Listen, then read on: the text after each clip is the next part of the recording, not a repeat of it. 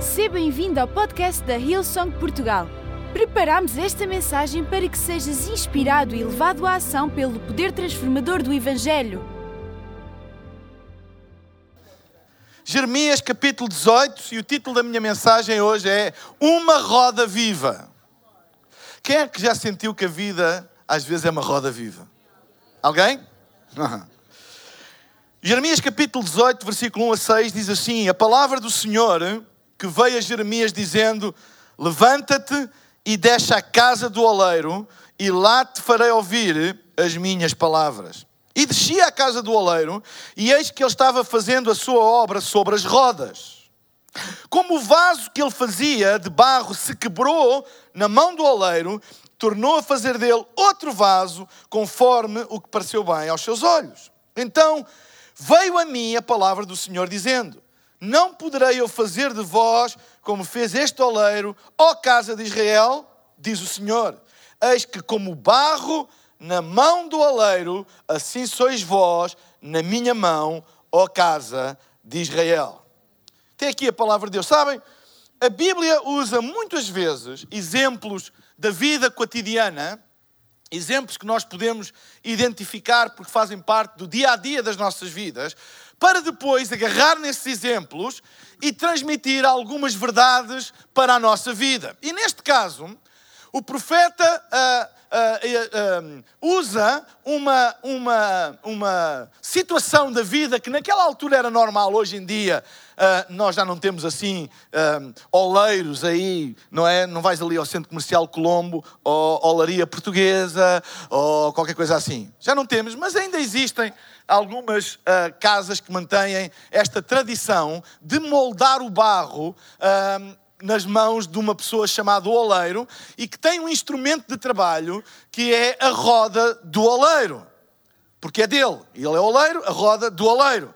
E a roda do oleiro é, é, um, é um mecanismo que, que roda através, eh, nos casos mais antigos, de ter um, um, um, pedal, vamos assim dizer, que ele faz assim e faz a roda andar e põe o pedaço de barro em cima da roda e quando faz a roda andar, o, o barro está mole, está umificado e ele vai moldando o barro com as mãos até o barro ficar na forma que ele quer fazer, um vaso, uh, sei lá, outra coisa qualquer. Então, o profeta está a usar esta ilustração acerca do barro estar nesta roda, que é uma roda que gira em si mesmo, e é este movimento científico da roda que gera movimento que faz com que seja possível ao oleiro moldar o barro sem este movimento, o, o oleiro, por mais dotado e, e profissional que seja, ele não consegue moldar o barro. É preciso haver este movimento. E sabem, às vezes nós deparamos por nós e eu ouço muitas pessoas a falar e a dizer que a vida hoje é uma roda viva, que não há tempo para nada, que a vida, a vida é, é, é um ritmo absolutamente alucinante e que isso ah, muitas vezes é prejudicial para nós. E a realidade é, é, que é verdade, nós vivemos, vivemos numa sociedade em que as coisas acontecem tão rápido, ah, a tecnologia desenvolve-se que hoje tu compras um, um, um, um smartphone e daqui a um ano já está desatualizado. Ou seja, o ritmo da vida é, é absolutamente alucinante. Nós hoje conseguimos fazer coisas que há 20 anos anos atrás pareciam demoníacas. Por exemplo, estar aqui e com um telefone fazer uma transmissão em direto. Há 20 anos atrás, fazer uma transmissão em direto era preciso um carro de exteriores, era preciso sei lá o quê. Agora tu podes fazer com tecnologia na tua mão. Tu podes juntar fotos. Eu já vi, eu não sou um grande expert em tecnologia, tem que ser gente sempre que me ajuda a fazer algumas coisas, outras eu já sou autónomo, independente, mas outras ainda não. Mas eu sei que é possível, por exemplo, juntar duas caras e fazer ali uma cara híbrida. Que nem sou eu, nem o Francisco, nem eu, nem o Gabriel. Deve ser a minha cara que a do Gabriel. Sei o que é que vai sair dali, um unicórnio ou assim, uma coisa qualquer. Sabem? Nós conseguimos fazer essas coisas fantásticas, mas perdemos a capacidade de coisas simples, como por exemplo dormir. gente que é capaz e somos capazes de fazer as coisas mais impensáveis e aquelas mais simples, parece que ganhamos dificuldade em fazê-las. E que são tão importantes para a nossa vida. Então, olhamos para este ritmo da vida, olhamos para a velocidade com que as coisas acontecem, olhamos para este, este movimento centífugo à volta de nós próprios, às vezes sentimos-nos tontos, sentimos sem direção, sentimos que a vida faz um spinning à nossa volta e que nós não sabemos para onde nos virar. Vocês já alguma vez tentaram fazer? Na, na praia faz-se muito este jogo: é pôr alguém a andar à volta, andar à volta, andar à volta, andar à volta muito tempo e depois ir a correr para a água. Não consegue. Porque este movimento centífugo à volta do corpo provoca desorientação. E a pessoa não consegue orientar-se, mesmo que a água esteja logo ali, é vê-los cair assim para o lado e perderem a direção. E às vezes é assim que nós nos sentimos. Mas deixem-me dizer uma coisa: Deus tem um propósito para a roda viva. Se nós aprendermos que Deus tem um propósito para a roda viva, começamos a perceber que a solução não está em sairmos dessa roda viva, mas em quem nós deixamos tocar a nossa vida nessa roda viva. Quem é que nós deixamos tocar a nossa vida quando ela está nesse movimento alucinante? A Bíblia mostra-nos que o barro estava na roda a girar, mas que havia um propósito nesse girar alucinante da roda.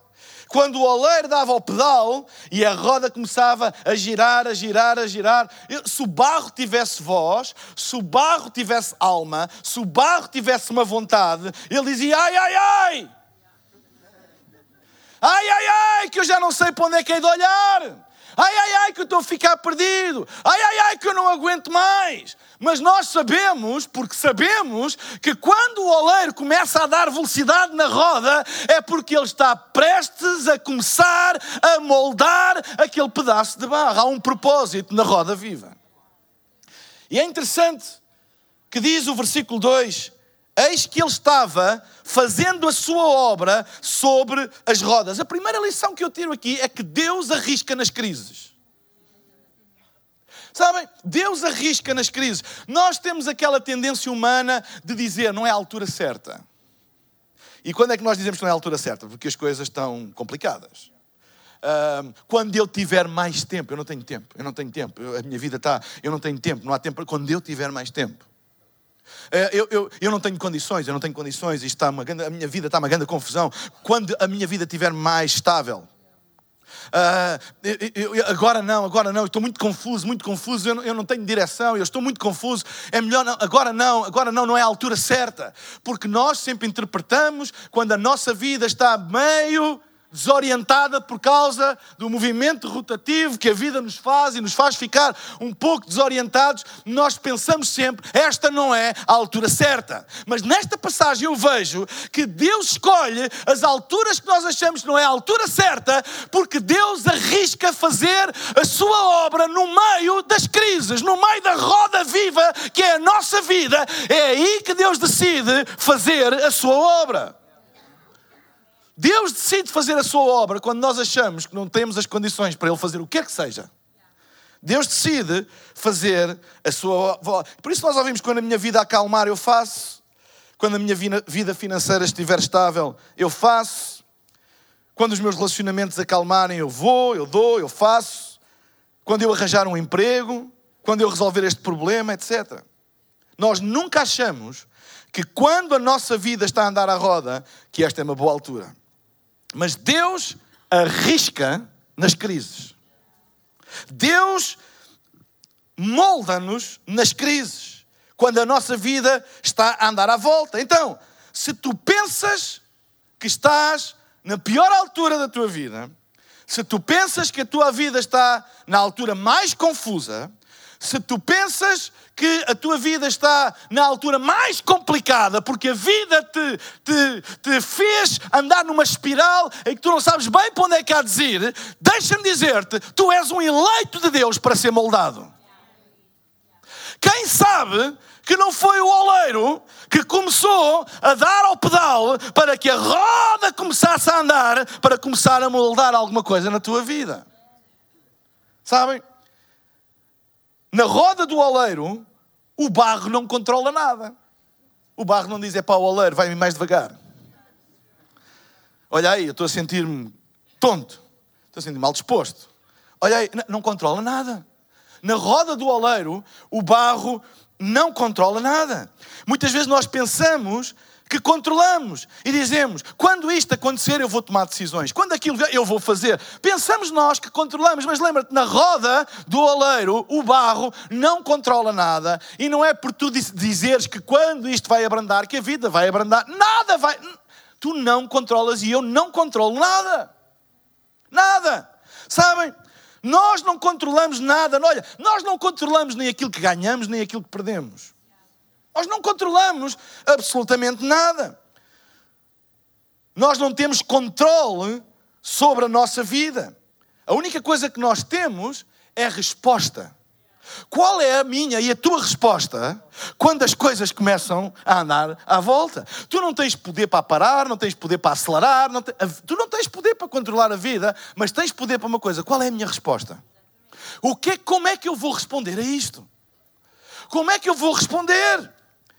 Na roda do oleiro, nós temos que aprender a confiar no oleiro. Na roda do oleiro, não é nossa responsabilidade controlar, mas confiar. Tu podes estar confuso, com tanta volta, tonto, enjoado, sentir-te sem rumo, sem direção, mas na roda do oleiro tu tens de dizer: Eu não percebo o que é que está a acontecer. Eu não entendo porque é que isto está a acontecer.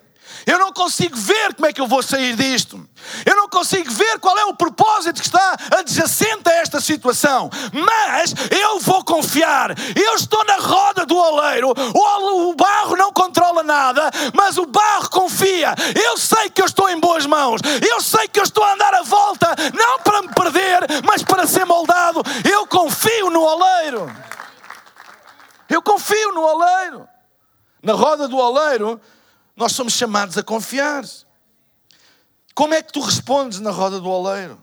Queixas-te ou confias? Queixas-te ou confias? Murmuras ou confias? Amaldiçoas ou confias? Sais da roda como se tivesse algum poder para te moldar a ti próprio. Sabem o que é que acontece ao barro que não está na roda? Não se transforma em nenhum vaso. Se não está na roda, não é eleito para transformação, não é eleito para mudança. Só, e sabe uma coisa? Não é o barro que salta para cima da roda. Não é o barro que diz assim: agora é a minha vez. Ou agora é a minha vez de sair, agora é a minha vez de entrar. Não. É o oleiro é o oleiro que decide que pedaço de barro ele vai escolher agora para colocar em cima da roda para transformar. Então, se nós fizermos aqui uma mudança de perspectiva em relação à roda vida, viva da vida, e se nós começássemos a entender, em vez de será que Deus me abandonou? Será que Deus esqueceu de mim? Será que Deus não tem nada para mim? A minha vida é só andar à roda, andar à roda. E se nós fizermos uma mudança na nossa perspectiva? E se nós começarmos a entender o que é a roda do oleiro e que quando a nossa vida começa a andar à roda, se calhar é o primeiro sinal que Deus está prestes a tocar a minha e na tua vida, a sentir o toque de Deus no barro para transformar um pedaço de barro num instrumento, num vaso, numa obra-prima. Talvez Talvez essa roda viva da vida é o primeiro sinal que o oleiro já está sentado contigo à frente e já começou o processo de dar a roda a andar de um lado para o outro para colocar as suas mãos em ti e transformar-te. Talvez esse enjoo, talvez essa desorientação, talvez essa meia olhares para o mundo e não saberes o que fazer, talvez seja o primeiro sinal que Deus está a começar a girar-te no roda do oleiro para colocar as suas mãos em ti. É uma questão de perspectiva. E era isso que Deus estava a dizer ao profeta para dizer a Israel. Depois vem a segunda lição. Diz o versículo 4. Reparem, a consequência. Como o vaso que ele fazia de barro se quebrou na mão do oleiro, tornou a fazer dele outro vaso, e agora reparem, conforme o que pareceu bem aos seus olhos. Eu não sei quem é que está em controle da tua vida, mas quem está em controle da tua vida, seja o que for e quem for, nem que sejas tu mesmo, é o que vai moldar quem tu és. Então, quando a vida começa a girar, tu vais te tornar naquilo que quem controla a tua vida pensa acerca de ti. Se quem controla a tua vida pensa que tu não vales nada e que és um pedaço inútil de barro, ou que és um instrumento apenas para outros fins quaisquer, é isso que tu vais ser moldado. Quando tu pensas que ninguém te ama, que tu estás perdido nesta vida e é isso que governa a tua vida, quando a roda da vida começa a girar, é nisso que tu te vais tornar. Mas quando tu colocas Deus através de Jesus no centro da tua vida e dizes: Faz de mim o que tu quiseres, tu sabes, se é Ele que está no controle, então a roda é apenas o primeiro sinal de que Ele vai te transformar naquilo que Ele pensa acerca de ti. E eu creio que tu sabes, e se não sabes, vais sair daqui a saber o que é que Ele pensa acerca de ti. Ele pensa que tu és escolhido, Ele pensa que tu és abençoado, Ele pensa que tu tens um futuro e uma esperança, Ele pensa que tu fostes criado para um propósito propósito. Ele pensa que há mais em ti do que aquilo que tu pensas. Tu és aquilo que a Bíblia diz que tu és, tu és aquilo que Deus diz que tu és. Então, quando Ele está no controle da minha vida, só há uma coisa que vai acontecer quando eu estou na roda do oleiro: eu vou ficar como Ele quer que eu fique. Por isso a Bíblia diz: como o vaso que havia se quebrou nas mãos do oleiro. O que é que o versículo diz? Ele tornou a fazer dele outro vaso, e agora reparem, conforme o que pareceu bem aos seus olhos fazer. A Bíblia não diz de onde é que o outro vaso veio, quem é que o fez, mas diz que se quebrou nas mãos daquele oleiro. E ele quebrar não foi uma tragédia para ele. Quebrar foi o primeiro passo para reconstruir conforme o que lhe parecia bem aos seus olhos. Primeiro quebrou o que estava feito para colocar na roda e voltar a fazer de novo, e diz a Bíblia, conforme o que pareceu bem aos seus olhos. Então, deixa-me dizer-te que Deus cria vasos a partir de cacos. Alguém se sente um caco aqui hoje?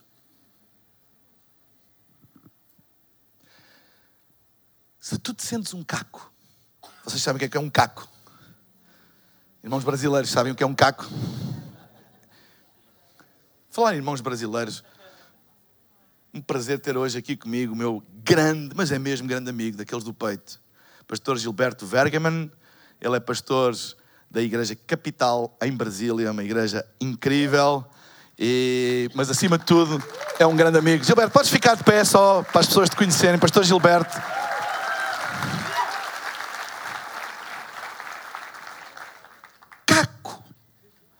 caco é a matéria-prima de Deus. Caco, quando Deus vê um caco, Deus não nos viu olhar. Um caco provoca um sorriso no rosto de Deus. Um caco provoca uma ação divina para fazer. Caco é o primeiro sinal de que Deus vai fazer alguma coisa. E sabem, às vezes nós pensamos quando ficamos partidos, quebrantados por coisas da vida, isso é o fim. Mas há quebrantamentos que são o princípio de coisas novas. Há coisas que às vezes nós pensamos, e porquê Deus? E porquê? E porquê que se partiu? E porquê que não deu? E porquê? Porque foi Deus que propositadamente quebrou o vaso nas suas mãos, porque os planos que ele tinha eram absolutamente outros, muito melhores. Sabe? Tu não foste criado para ser um matacão de barro, tu foste criado para ser um vaso bonito, um vaso criativo, um vaso único nas mãos do oleiro. assim como o vaso se quebrou nas suas mãos. A especialidade de Deus na roda é transformar vítimas em vasos. Vítimas em vasos. Alguém ou alguma coisa teve que partir o vaso.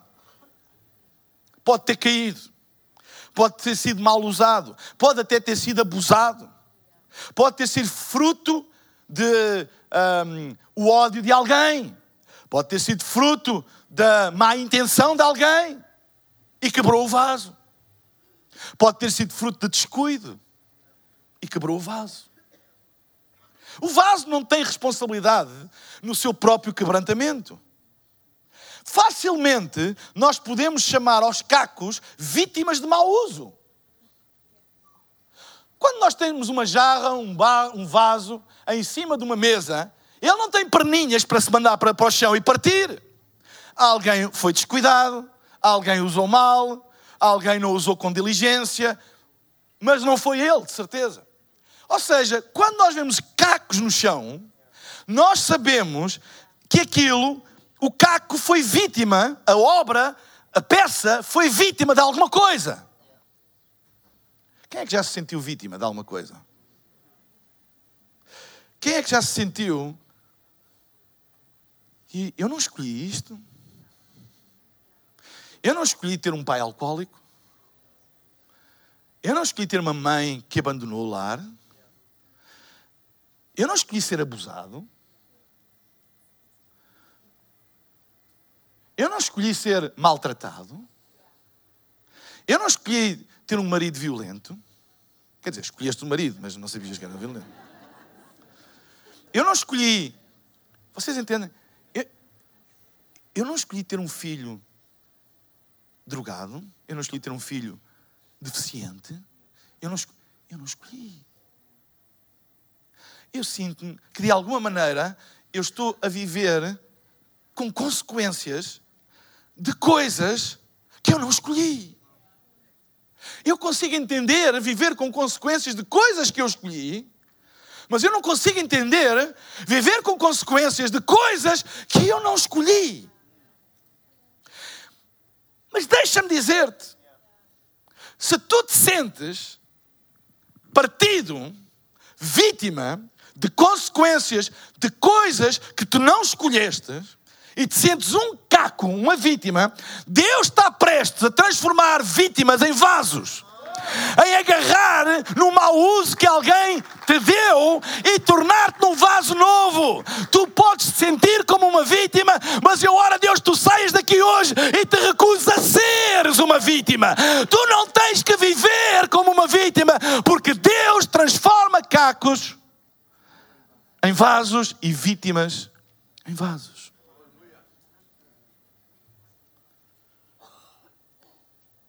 Lembra-te que tu és o material preferido de Deus. É por isso que 1 Coríntios, no capítulo 1, versículo 26 a 28, na versão livre, eu vou ler, dizem: Reparem, irmãos, que mesmo no vosso meio, entre os que seguem a Cristo, são poucos os que pertencem a altos estratos sociais ou têm poder ou riquezas. Pelo contrário, Deus escolheu de propósito as coisas que a sociedade considera absurdas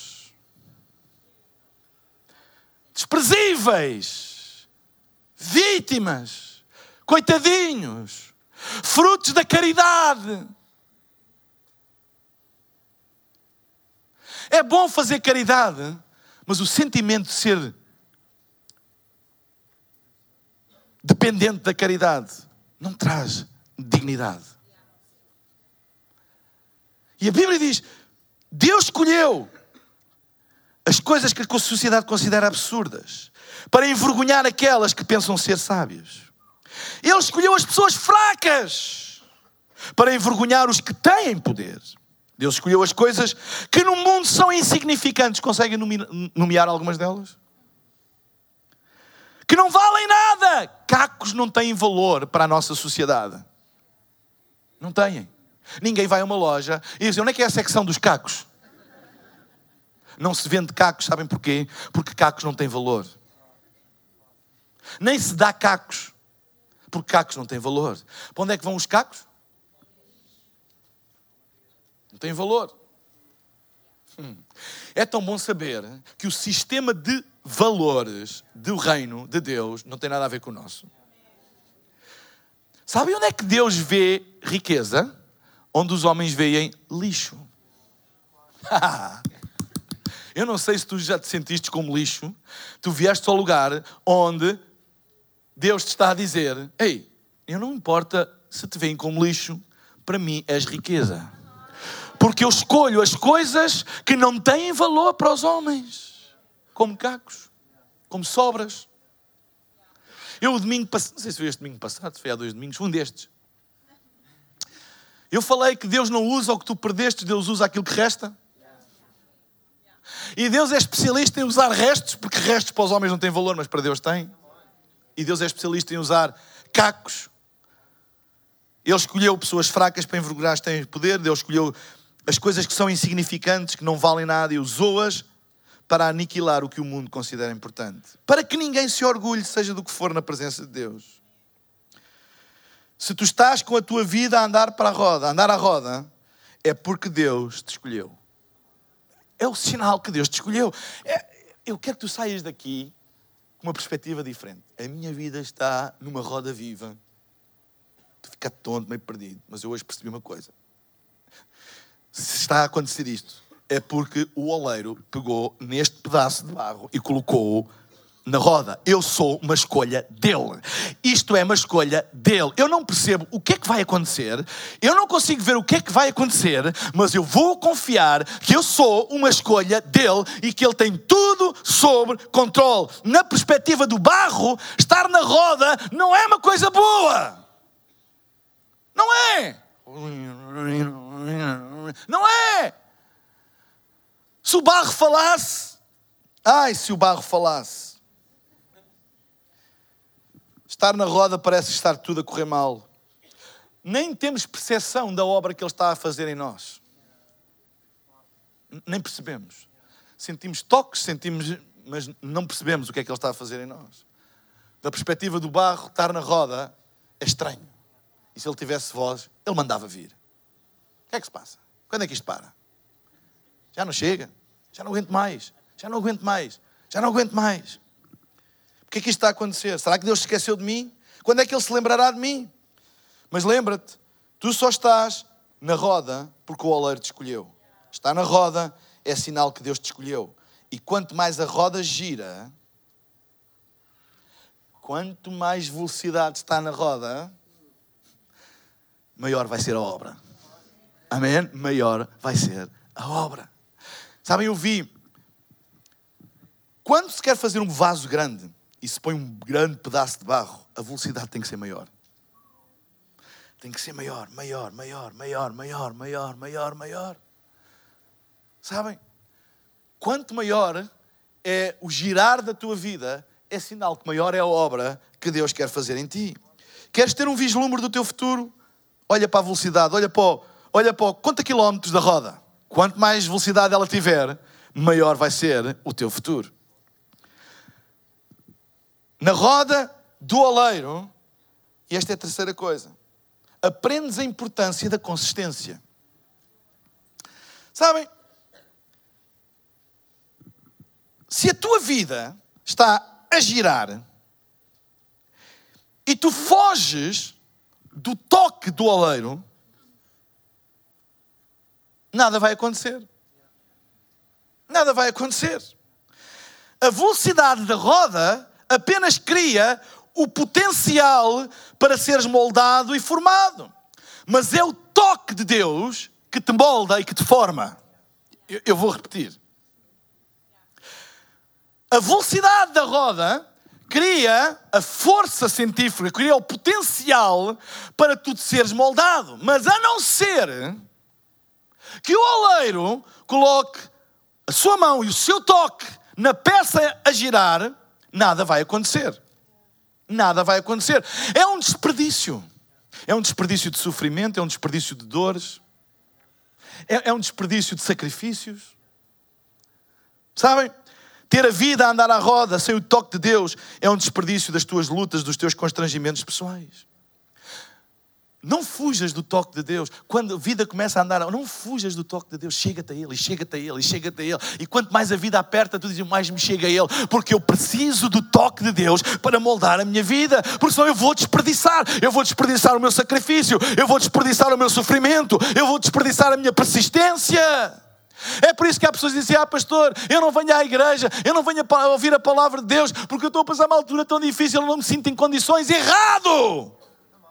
É exatamente o contrário. Chega-te, chega-te mais, chega-te mais, chega-te mais, para que Deus possa tocar-te. Porque se Deus te toca, quando a vida está a girar, esse toque não é apenas um toque, é um molde. Ele começa a moldar-te, ele começa a transformar-te. Um simples toque de um dedo num vaso em alta rotação cria um molde. Não fujas do toque. Não fujas da presença de Deus, da, da ligação a Deus, da proximidade a Deus. Se Deus te toca e tu foges da roda, és marcado, mas não és moldado. Se a roda estiver parada, se eu sair da roda, o toque no barro apenas deixa uma marca uma impressão digital, uma marca, uma impressão digital. Nós até podemos identificar quem te tocou, mas não teve transformação.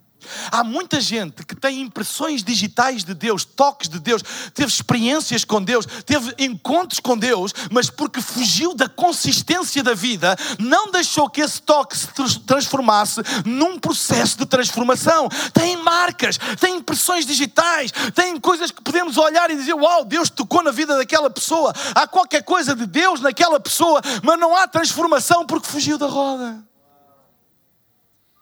Fugiu da roda. Por isso que há gente que corre atrás de, de corre atrás de experiências e foge da consistência das coisas.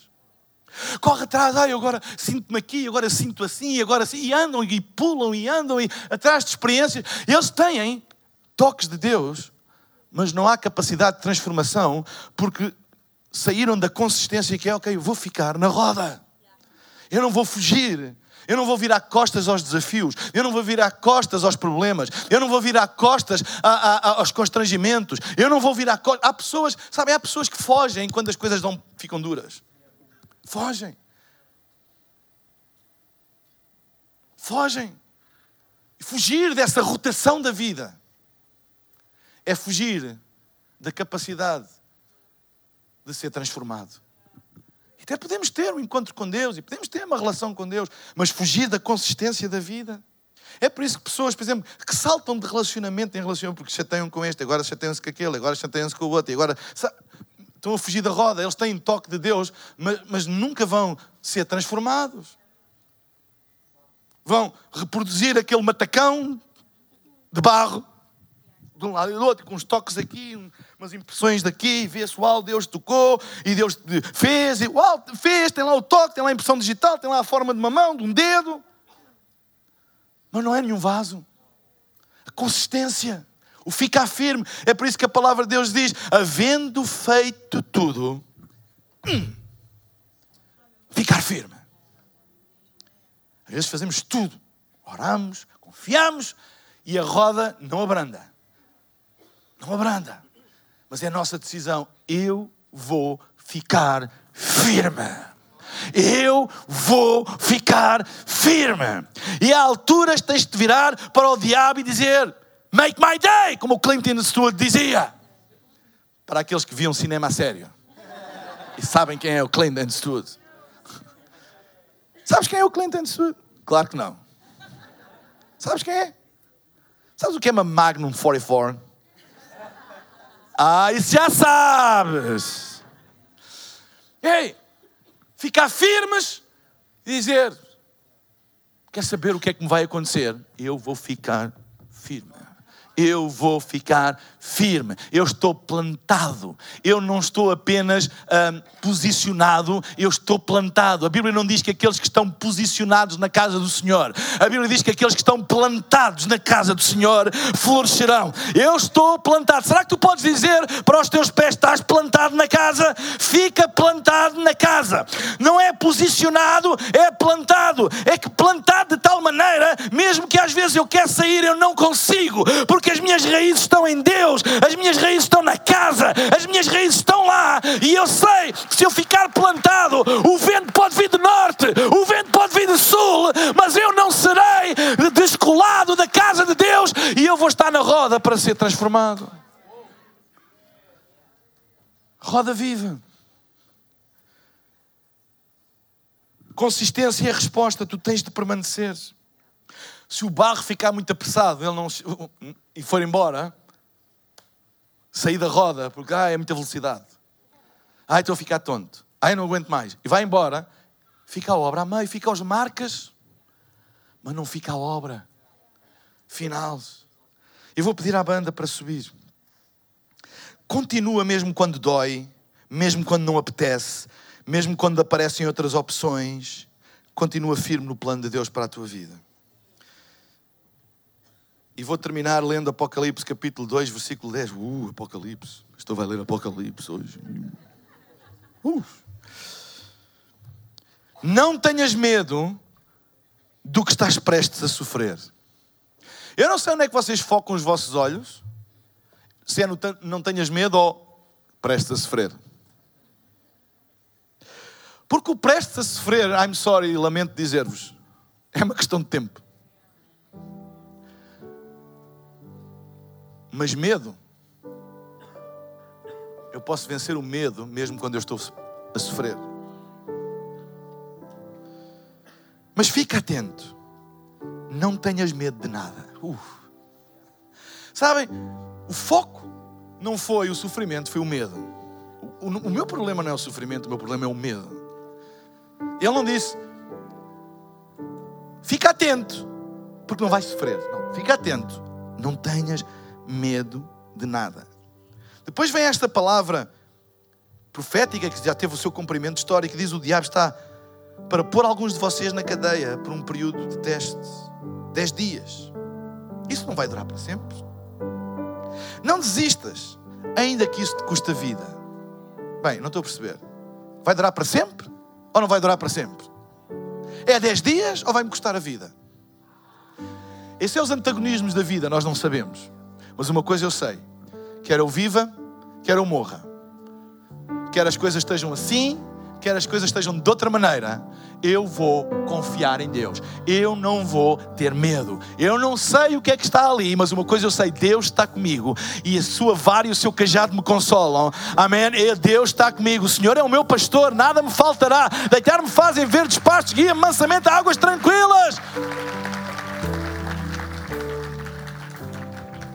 Eu gosto desta destes antagonismos da própria Bíblia que mostram a nossa humanidade. Vai ser por 10 dias, mas se tiver que morrer, estão a ver? Vai ser por 10 dias, mas se eu tiver que morrer.